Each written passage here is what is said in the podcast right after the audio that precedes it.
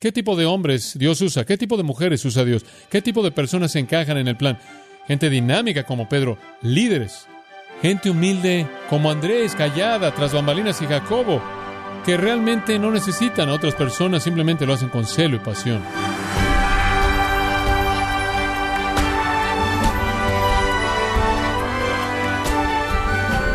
Queremos darle las gracias por acompañarnos en este su programa, Gracias a vosotros, con el pastor John MacArthur. El legado de Jacobo y Juan, los hijos del trueno, fue de ser verdaderos soldados que lucharon hasta el final. Uno fue silenciado por la espada y el otro fue enviado al exilio a la isla de Patmos. Sin embargo, ¿Qué podemos aprender de estos dos hermanos escogidos por Jesús para el ministerio? El día de hoy, el pastor John MacArthur, en la voz del pastor Luis Contreras, nos muestra cómo Jesús llamó, preparó y facultó a estos hermanos para que pudieran alcanzar metas extraordinarias para el reino de Dios en la serie Los hombres del Maestro, en gracia a vosotros. Jacobo, el hijo de Zebedeo. Él fue el primer discípulo que fue martirizado. Se deshicieron de él rápidamente. Él fue un problema real, un individuo lleno de relámpago. Él debía haber tenido su celo alimentado diariamente por el que dijo, el celo de tu casa me consume. Digo, simplemente lo puedo ver cuando el Señor saca un látigo. Usted sabe, hazlo, Señor, hazlo. Usted sabe, fuerte, simplemente celoso, usted sabe. El celo es una gran virtud. Usted ama a alguien quien es agresivo y quien quiere que se hagan las cosas, pero con frecuencia junto con el celo viene una falta de sabiduría. Algunas veces usted está ahí disparando y ni siquiera ha pensado en lo que está haciendo. Dice usted, ¿acaso Dios puede usar a alguien así? Bueno, sí, así fue, de hecho. Varios incidentes sobresalen y le voy a mostrar en donde Jacobo es mencionado y cómo él actúa. Lucas 9, Lucas 9, versículo 51. Sucedió cuando el tiempo había llegado que Jesús fuera recibido arriba. Es tiempo para moverse hacia la semana de la pasión, él puso su rostro para ir a Jerusalén y envió a mensajeros antes de él. Los mensajeros están saliendo y van a Samaria para preparar el camino y entraron a una aldea de Samaria para preparar todo para él. Querían que los samaritanos oyeran el mensaje, Cristo iba a venir, el Mesías iba a venir, y no lo recibieron porque su rostro era como si fuera a Jerusalén. Escuche, los samaritanos simplemente odiaban a los judíos y a Jerusalén. Ellos tenían su propio lugar de adoración, el monte Gerizim. Probablemente expulsaron estos mensajeros con maldiciones y piedras, probablemente les arrojaron piedras y entonces los mensajeros regresaron y dijeron, no te van a recibir en tal y tal aldea. Y después en el versículo 54 conocemos a los hijos del trueno y cuando sus discípulos Jacobo y Juan vieron eso, dijeron, Señor, ¿Quieres que mandemos fuego para que descienda del cielo y los consuma? Así como Elías lo hizo. Señor, simplemente consumámoslos. Gran corazón misionero. Simplemente reúne a todos los incrédulos y consúmelos, Señor, así como Elías lo hizo. Como puede ver, usted puede identificar quiénes fueron los héroes de Jacobo. Y entonces Jesús se volvió y los reprendió y les dijo, ¿no sabéis qué espíritu tenéis? Este no es el espíritu para ahora, el espíritu de Elías no se aplica ahora, este no es un tiempo para el juicio en contra de una nación impía hereje, este es un tiempo para la proclamación de un nuevo pacto. Están fuera de frecuencia, digo, su naturaleza básica está manifestándose. Quémalos, esa no es la idea. Porque el Hijo del Hombre no ha venido para destruir las vidas de los hombres, sino para salvarlas. Entonces simplemente se van a otra aldea. Jesús los reprendió fuertemente. Mostraron odio, intolerancia. Jacobo tenía tanto celo y tan poca sensibilidad. Digo, ¿qué tipo de evangelista habría sido él? Sin embargo, tengo que admitir que hay un toque de nobleza en eso. Me da gusto que se enojó cuando el Señor fue deshonrado. No me gustaría haberlo visto sin que hubiera reaccionado en absoluto. Él fue celoso, él era explosivo, él era apasionado. Digo, él no nada más se sentó y vio que pasaron las cosas. Vea otro incidente en Mateo 20. Con mucha frecuencia la gente celosa también es gente ambiciosa. Están muy concentrados en las metas, en las tareas. Después vinieron a él la madre de los hijos de Zebedeo con sus hijos. Van ahí siendo jalados por la falda de su mamá y querían algo y dijeron, y entonces le dice al Señor, Concede que estos mis dos hijos se sienten, el uno a tu derecha y el otro a tu izquierda en tu reino. ¿Podrías poner a mis dos niños en los tronos junto a ti? Digo, la implicación es, es obvio para ti que son la cereza del pastel, ¿no es cierto? Una mamá, ¿verdad? mis hijos están dotados, ¿no es aparente? Digo, ¿lo podemos ver? ¿Zebedeo y yo? Digo, y son los que tienen el celo. Dice usted, ¿qué acerca de Pedro? Escuche, Pedro tuvo mucho celo, pero él también tuvo problemas. Digo, él negaría y daría la espalda. Jacobo no pareció haber tenido ese mismo problema. Pedro em, falló aquí y allá, pero parece como si Jacobo estaba simplemente determinado, él simplemente estuvo muerto en 14 años. Digo, tuvieron que deshacerse de él rápidamente. Él no hizo concesiones, él no titubeó, y hombre, él puede ver su ambición, y yo voy por todo, por el reino, hombre, y no solo por el reino, sino a la diestra. Y Jesús dijo, ni siquiera sabes lo que estás pidiendo. ¿Puedes beber de la copa que voy a beber? Oh, claro que podemos. Muy bien, van a beber. Y versículo 24, el nivel de intensidad creció y empezaron a tener un argumento por quién iba a recibir qué en el reino. Todos comenzaron a discutir y Jesús entró una pequeña lección de lo que el liderazgo real es. Pero eran ambiciosos. Jacob era ambicioso. Es algo terrible que hicieran esto, que alimentaran el espíritu de rivalidad, clamar por honra por parte del Señor. Estos que fueron los perseguidores de los samaritanos ahora son cazadores ambiciosos de gloria personal, buscando el favor del Señor como si Él fuera algún tipo de líder autoritario que podía dar sus favores en base a algún tipo de principio de favoritismo. Estaban menospreciando a Cristo y a su reino. Bueno, Jacobo tuvo celo, él tuvo gran pasión y él sabía del interés especial que tenía el Señor en él. Él estaba en el grupo íntimo. Él sintió que debía tener una recompensa por igual, por toda su capacidad.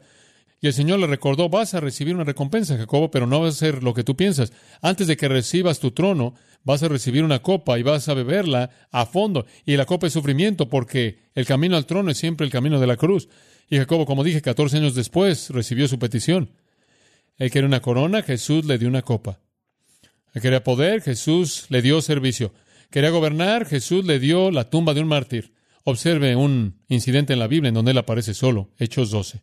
Ahora en ese entonces, Herodes el rey estiró su mano para atacar a algunos de la iglesia. Cuando Herodes quiso casar a la iglesia, él fue por el principal y él mató a Jacobo, el hermano de Juan, con la espada. Usted va por esa persona en primer lugar y metió a Pedro en la cárcel. Fue Jacobo a quien estaba buscando, el hijo del trueno. Él estaba lleno de celo, él estaba lleno de ambición, él estaba lleno de sentimientos fuertes e intolerantes. A él no le gustaban las cosas que estuvieran fuera de su propia empatía.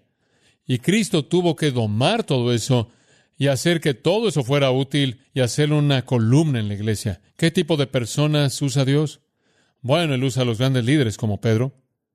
Él usa a las personas calladas, tras bambalinas oscuras, fieles como Andrés. Y él también puede usar a las personas valientes, ambiciosas, celosas, algunas veces no muy sensibles, egoístas, como Jacobo. Porque Cristo controló su temperamento, él controló su lengua, él dirigió su celo, él enseñó a no buscar la venganza y a no desear honor para sí mismo. Y finalmente llegó al lugar en el que Jacobo estuvo dispuesto a morir por Jesús. Entonces, ambos hermanos bebieron la copa. Para Juan la copa fue una vida larga de rechazo y una muerte en el exilio. Para Jacobo fue una llama corta y el martirio. Los romanos tuvieron una moneda años atrás y en la moneda había un buey. Y el buey estaba viendo hacia un altar y la cosecha. Y debajo del buey decía, listo para cualquiera de los dos. Y así es en el servicio para Cristo, y así fue para los hijos del trueno. Está el momento del sacrificio dramático en el altar, ese fue Jacobo. Y está el trabajo largo de arar la tierra en la cosecha, ese fue Juan. Pero ambos bebieron la copa. Jacobo tuvo que aprender la sensibilidad, él tuvo que aprender a callar su ambición, pero lo hizo, y Dios lo usó. ¿Sabe una cosa? Una falta de sensibilidad simplemente puede destruir un ministerio. Hay muchas personas que tratan de servir a Cristo que son absolutamente insensibles, desconsideradas de sus congregaciones, sus familias, de la gente que los rodea. Un hombre así fue un pastor noruego. Su historia es muy interesante. Él tenía un lema. Su lema era todo nada, todo nada. Y él iba por todos lados predicando y gritando relámpagos en contra de todo el mundo. Él era fuerte, y poderoso y estricto y absolutamente insensible. Digo, decían que su congregación ni siquiera se preocupaba por él, porque él no se preocupaba por ellos. Él era tan ambicioso, él quería extender el reino, él quería mantener en alto el estándar de Dios, y él simplemente estaba tan ciego al resto de la gente y llegó al punto de su propia familia. Él tuvo una pequeña niña, simplemente una pequeña niña que estaba enferma. Y el doctor le dijo, debes sacarla del frío de Noruega para que pueda ir a un clima más caliente, para que pueda recuperar su fuerza o va a morir. A lo cual él respondió, todo nada. Y se quedó y ella murió. Y cuando ella murió, la madre estaba tan molesta, tan despedazada. No encontró amor en su marido, sino que ella había invertido todo su amor en esta pequeña vida, que ella se sentaba por horas en una silla sosteniendo la ropa de esa pequeña bebé, alimentando su corazón muerto de hambre de esa ropa vacía. Esto no pasó por muchos días hasta que su marido le quitó esa ropa de la mano y se las dio una mujer pobre en la calle, pero su esposa había guardado su pequeño moño que ella guardaba como el último vestigio de una memoria. Él encontró eso también y lo regaló y le dio un discurso de todo nada. Y en meses ella murió de tristeza. Qué insensibilidad tan torpe. Ese tipo de actitud simplemente es trágica. Usted puede ser desconsiderado hacia la gente que lo rodea de una manera trágica. Pienso en Billy Sunday, el gran evangelista. Todos sus hijos murieron en incredulidad, todos ellos. Totalmente desconsiderado hacia los que estaban a su alrededor, mientras que él estaba ganando al mundo. Hay muchos pastores y evangelistas y gente cristiana que ni siquiera están escuchando a lo que está pasando en su propia casa y la gente que los rodea, que están tan orientados hacia la tarea que no ven a la gente. El celo con insensibilidad es tan cruel. Y Jacobo tenía que ser refinado. Digo, él tenía que llegar del lugar en el que él decía simplemente, quémalos, Señor, si no cooperan, quémalos, al lugar en donde él se preocupó. Ahora, si usted me va a preguntar, si usted me va a forzar y me va a colocar en la esquina y me va a pedir que escoja, voy a tomar a un hombre de entusiasmo ardiente, intolerante, apasionado, con un potencial para el fracaso, en lugar de un hombre tibio que hace concesiones, frío, acerca de quien su hermano Juan dijo, Dios lo va a vomitar de su boca. Dame un corazón ardiente, dame un corazón en llamas, porque esas personas van a encender el mundo. Pero dame uno con sensibilidad. ¿Qué tipo de hombres Dios usa? ¿Qué tipo de mujeres usa Dios? ¿Qué tipo de personas encajan en el plan? Gente dinámica como Pedro, líderes que pueden hacer que todo mundo haga algo. Gente humilde como Andrés, que simplemente trabajó de manera callada tras bambalinas y Jacobo, que realmente no necesitan a otras personas, simplemente lo hacen con celo y pasión. Dice usted, ¿quieres decir que el Señor puede usar todos esos tipos de personas? Usted no tiene que nacer con un aro en la cabeza, no tiene que estar en un vitral. ¿Puede ser simplemente una persona común y corriente? Sí, estas son personas comunes y corrientes, porque Él puede transformar todas esas cosas. Finalmente, el último individuo, y no vamos a pasar mucho tiempo con él, vamos a verlo, él entra en la historia a lo largo del Nuevo Testamento por el hecho de que él escribió el Evangelio de Juan, primera y segunda y tercera de Juan y Apocalipsis, pero quiero que por lo menos conozca brevemente a Juan, su hermano, el hermano de Jacobo. Ahora quiero apresurarme a añadir que pensamos en Juan y pensamos en un hombre manso hasta afeminado, con piel pálida, que está ahí con la cabeza sobre el hombro de Jesús, en cierta manera viéndose así como con ojos de paloma, viendo el cielo con brazos delgaditos. Usted sabe, y usted no ha entendido quién es Juan, si eso es lo que usted piensa. Él estuvo en todos esos incidentes acerca de Jacobo que le acabo de leer, y él era uno de los hijos del trueno. Él fue intolerante, el que dijo, quémalos, Señor. Él fue ambicioso, quiero sentarme a tu mano derecha y a tu izquierda. Él fue apasionado, él fue explosivo, pero no creo que lo fue tanto como Jacobo. Jacobo parece haber sido el prominente y Juan parece haber estado a su lado. Digo, por lo menos Juan duró. Él vivió hasta casi al año 100. Él vivió más que el resto. Él también fue explosivo. Ahora es interesante señalar que la única vez en la que él aparece solo por nombre, ¿sabe usted lo que él está haciendo en los evangelios? Él está enojado con alguien. Es correcto, Juan. ¿Con quién está enojado? ¿A un hombre que estaba echando fuera demonios en Marcos 9? ¿Por qué estaba enojado? Él le dijo a Jesús, le dijo, hay un hombre echando fuera demonios y él no está en nuestro grupo. Él no está en nuestro grupo. Le prohibí que hiciera eso. Le dije, escucha, guarda silencio, Deja de hacerlo. No estás en nuestro grupo. Él dividía a la gente en grupos. Digo, él era estrecho de mente. Juan dice, Señor, les dije que guardaran silencio porque no estaba en nuestro grupo. Ahora espera un minuto. Eso es, eso es estrecho. Esa es intolerancia ridícula. Bueno, ese era Juan. Pero ¿sabe una cosa? Eso se volvió una fortaleza en su vida, porque él también tuvo una capacidad tremenda para amar. Y muéstrame usted un hombre quien tiene una gran capacidad para amar y ningún sentido de la verdad, sin límites, sin guías, sin convicciones fuertes, y le voy a mostrar a usted un desastre de tolerancia y sentimentalismo. Entonces, Dios sabía que la fuente más grande de verdad en el Nuevo Testamento, desde el punto de vista del autor humano, acerca del amor tenía que ser un hombre que también era fuerte y que no hacía concesiones, de lo contrario su amor lo habría llevado por el camino del sentimentalismo. Y si él iba a hablar la verdad en amor, tenía que estar tan comprometido con la verdad como lo estaba con el amor.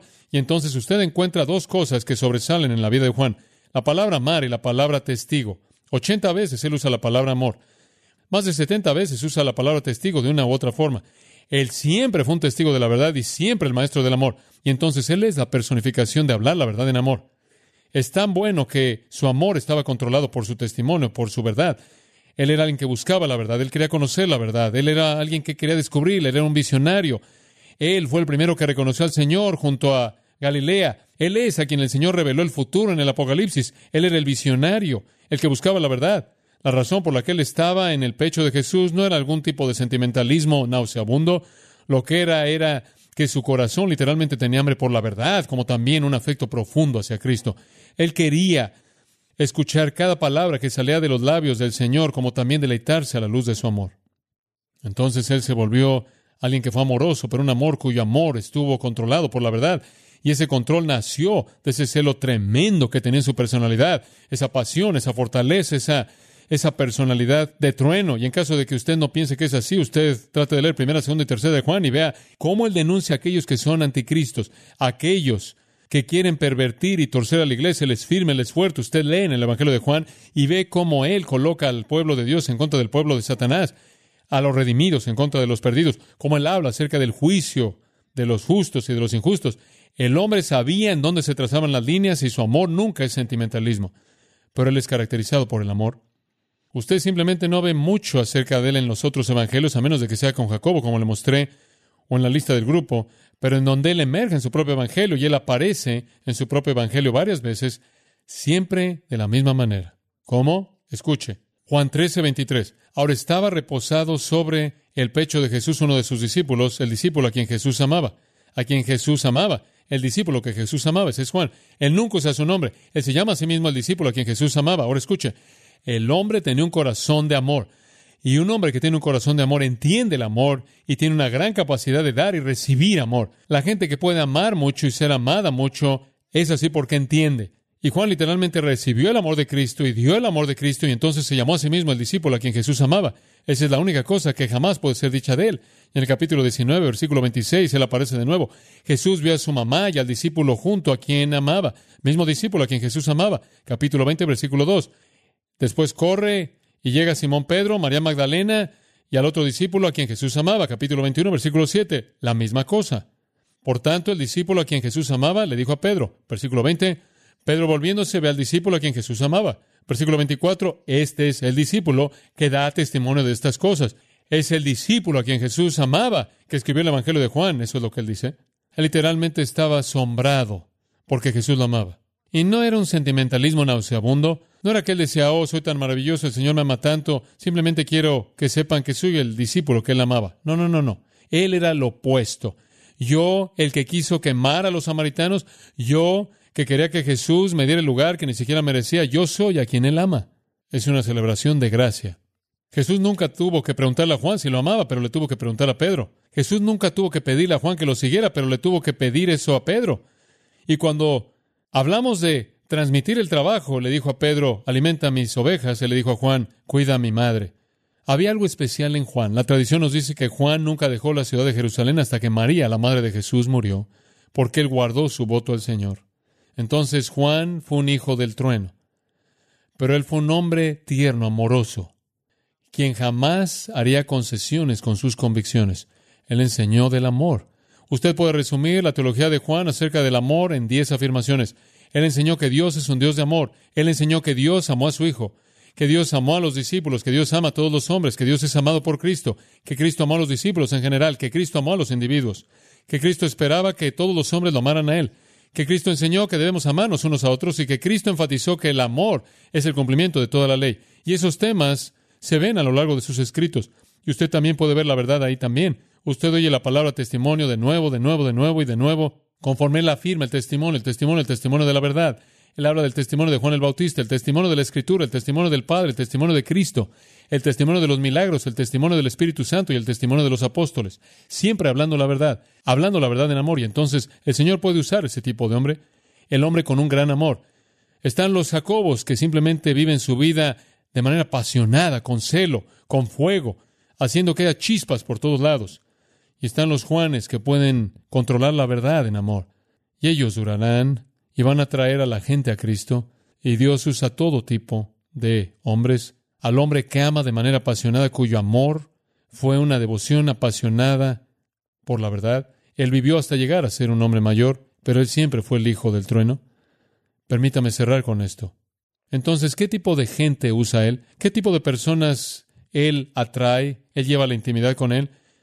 Aquellos que son santos de vitral. Uno fue un líder dinámico, fuerte, valiente como Pedro, quien estuvo a cargo, quien tuvo iniciativa, que planeó, que formuló una estrategia, que confrontó, que mandó a la gente para que fuera tras Cristo. Y con frecuencia fracasó. Otro fue humilde, gentil, se veía anónimo, Andrés, que no veía las multitudes, pero veía a los individuos en las multitudes, y mientras que él nunca atrajo una multitud, él siguió trayendo a gente a Jesús. Y después él escogió un hombre quien era apasionado, celoso, que no hacía concesiones, insensible al principio, ambicioso, que podía ver una meta e ir tras ella con todas sus fuerzas y morir en el proceso. Santiago. Y después estuvo Juan, amoroso, sensible, creyente, íntimo, en todo sentido un buscador de la verdad, que habló la verdad en amor, de tal manera que atrajo personas a sí mismo y los hizo pescadores de hombres, a pesar de lo que eran. Pedro finalmente fue crucificado de cabeza por su propia petición, mientras que no titubeó en su fe en Cristo. Andrés, la tradición nos dice que Andrés tuvo el privilegio de predicar en una provincia y la esposa del gobernador recibió a Jesucristo como su Salvador, y el gobernador estaba tan molesto que demandó que su esposa rechazara a Cristo, y cuando ella no quiso, crucificó a Andrés. La tradición dice que lo crucificó en una X. Esa es la razón por la que X es el símbolo de Andrés, una cruz en forma de X. Y la historia tradicional nos dice que él estuvo en esa cruz durante dos días. Y conforme él colgó vivo durante todos esos dos días, él predicó sin cesar el Evangelio de Cristo en medio de su agonía, todavía tratando de traer a gente a Jesús. La tradición nos dice que Jacobo, cuando él iba camino a ser decapitado por la espada romana, junto con él venía un soldado que lo estaba cuidando y el soldado estaba tan impresionado con su valentía y constancia y celo que se arrepintió de su pecado, cayó a los pies del apóstol y pidió si el apóstol lo perdonaba por la parte que él había tenido en el trato duro que Jacobo recibió. En ese punto, Jacobo levantó al hombre, lo abrazó, lo besó y le dijo, paz, hijo mío, paz para ti y el perdón de tus faltas. Y la tradición dice que inmediatamente el oficial de manera pública confesó que se había rendido a Cristo y por lo tanto fue decapitado junto con Jacobo. Juan, expulsado a la isla de Patmos después de una vida larga, murió alrededor del 98 después de Cristo durante el reinado de Trajano. Y aquellos que mejor lo conocían dijeron que el eco de una frase constante que tenían le recordaba a Juan. Y esta fue la frase, hijitos míos, amaos unos a otros. ¿Qué grupo? Comunes y corrientes, con todas las luchas, todas las fortalezas y debilidades de hombres como nosotros. Sin embargo, en el poder de Cristo fueron transformados. ¿Qué tipo de gente usa Dios? Todo tipo. Escuche esto ahora. No es lo que usted es. Es lo que usted está dispuesto a volverse lo que importa. ¿Lo ve? Los pescadores de Galilea se convirtieron en pescadores de hombres a una escala inmensamente grande y por la ayuda de Dios congregaron a muchas almas a la iglesia. En un sentido, están arrojando sus redes al mar del mundo todavía y mediante el testimonio de Jesús dieron el Evangelio y las epístolas y están trayendo multitudes para que se vuelvan discípulos de Él, entre aquellos cuyos primeros seguidores tuvieron el privilegio feliz de ser contados. Escuche, Cristo puede tomar una persona común y corriente y hacerla un apóstol excepcional. ¿Está usted disponible para eso? Oremos. Gracias, Padre, por un vistazo de estos queridos hombres, Pedro, Andrés, Jacobo y Juan. Cuán especiales. No lo que eran, sino lo que estuvieron dispuestos a volverse. Nos vemos a nosotros mismos en ellos y nos da esperanza que nos puedes hacer lo que quieres que seamos y nos uses. Oramos, Señor, que podamos estar disponibles para ser discipulados en el nombre de Cristo y para su gloria. Amén.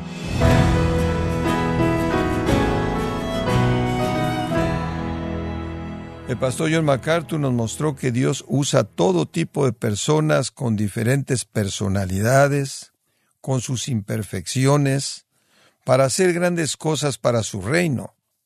Nos encontramos en la serie Los hombres del Maestro, aquí en gracia a vosotros. Estimado oyente, quiero recomendarle el libro El Pastor como Predicador, el cual es una compilación de sermones de John MacArthur y otros pastores reconocidos predicados en la Shepherds Conference, conferencias pasadas que exploraron el propósito y el carácter de un ministro fiel. Adquiéralo en la página de gracia.org o en su librería cristiana más cercana. Y le recuerdo también que puede descargar todos los sermones de esta serie Los hombres del Maestro, así como todos aquellos que he escuchado en días, semanas o meses anteriores, animándole a leer artículos relevantes en nuestra sección de blogs, ambos en gracia.org.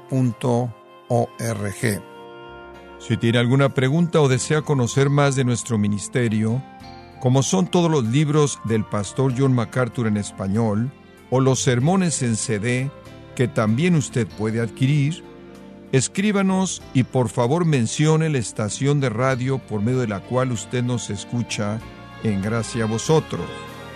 Es importante conocer no solo el país y ciudad de donde usted nos escucha, sino también la radio.